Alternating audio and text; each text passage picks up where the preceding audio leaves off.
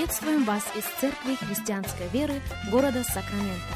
Мы молимся о том, чтобы последующие 15 минут послужили вашему назиданию и духовному утверждению.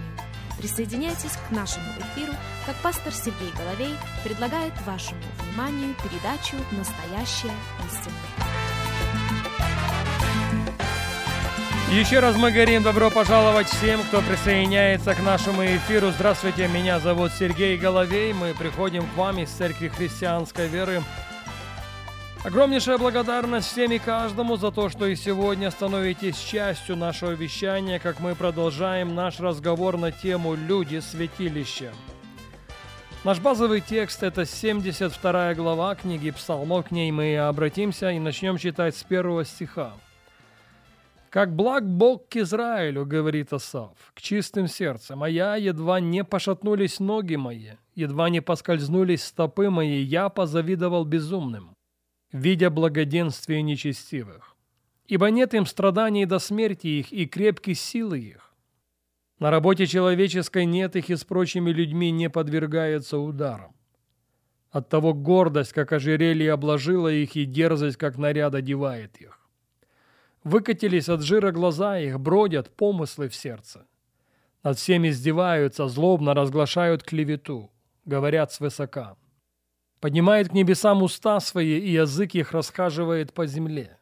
Потому туда же обращается народ его и пьют воду полную чашу, и говорят, как узнает Бог?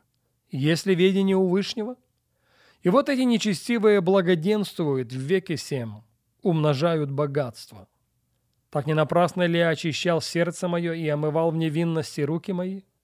И подвергал себя ранам всякий день и обличением всякое утро. Но если бы я сказал, буду рассуждать так, то я виновен был бы перед родом сынов твоих. И думал я, как бы разуметь это, но это трудно было в глазах моих. И в 17 стихе он пишет, «Доколе не вошел я во святилище Божье. Друзья, мы говорили об этом и говорили неоднократно, есть проблемы.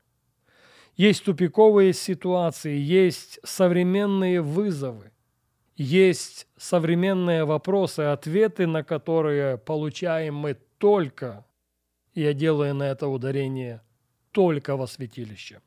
Поэтому сегодня звучит призыв, и на этой серии радиопрограмм, собственно, звучит призыв, чтобы каждый из нас без исключения разбудил в себе это желание, страсть за недостатком лучшего слова, чтобы войти, войти во святилище. Я никого не могу затянуть туда. Я никого не могу заставить зайти туда. Это должно быть созревшее желание каждого последователя Иисуса Христа. Но мы находим на страницах Священного Писания ряд текстов, которые поощряют нас сделать именно это. И к ним мы уже неоднократно обращались. Евреям 9 глава 11 стих. «Но Христос, первосвященник будущих благ, придя с большей, согласитесь, не о размере идет здесь речь, и совершеннейшую скинию. И Христос пришел с большую и совершеннейшую скинию. Собственно, Он и является этой скинией, Он и является этим святилищем. В том же послании к евреям, в 10 главе, в 19 стихе автор говорит «Итак, братья, имея дерзновение входить во святилище».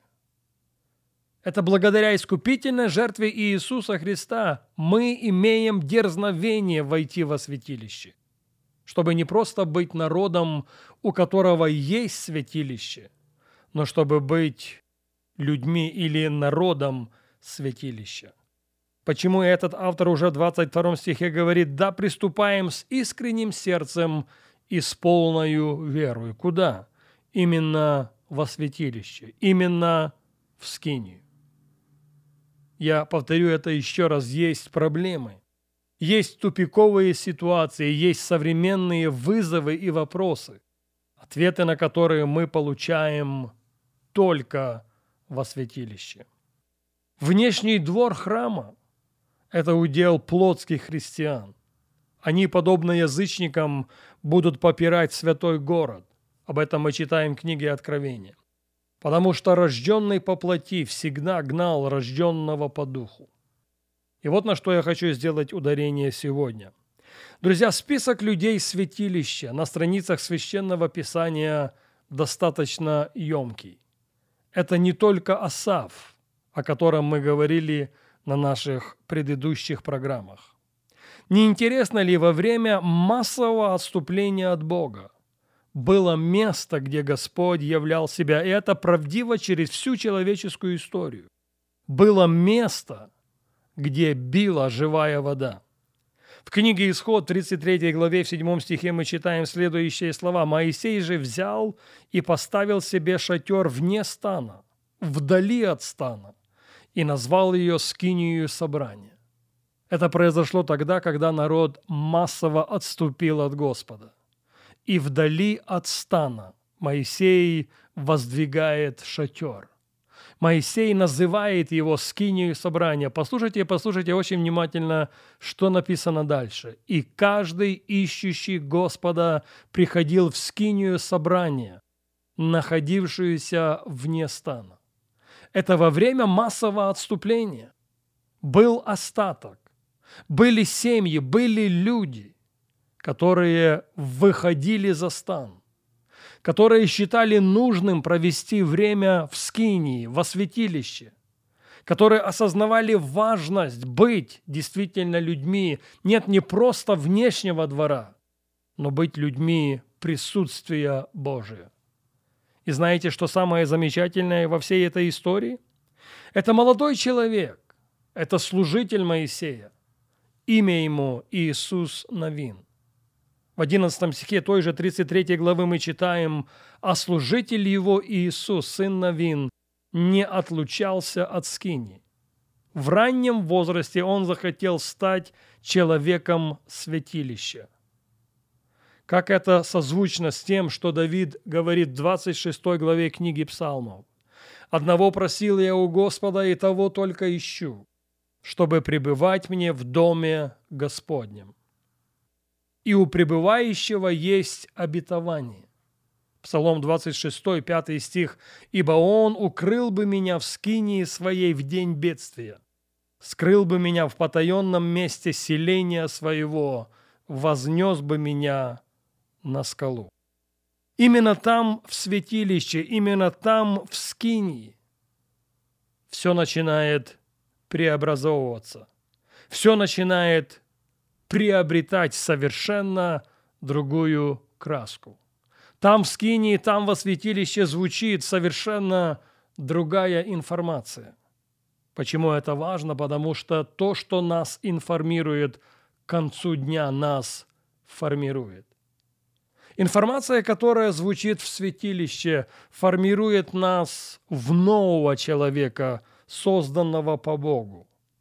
Там во святилище пусть все еще мы чувствуем себя в какой-то мере беспомощными, но никак не безнадежными, потому что сам Господь во святом храме своем. Поэтому поспешим. Поспешим без оглядки к тому, чтобы быть людьми скинии, быть людьми святилища, быть людьми Его присутствия. Я делал ссылку на книгу Откровения, на 11 главу, и заканчивая сегодняшнюю программу, хотел бы процитировать этот стих для каждого без исключения. «И дана мне трость» – это 11 глава книги Откровения, 1 и 2 стихи.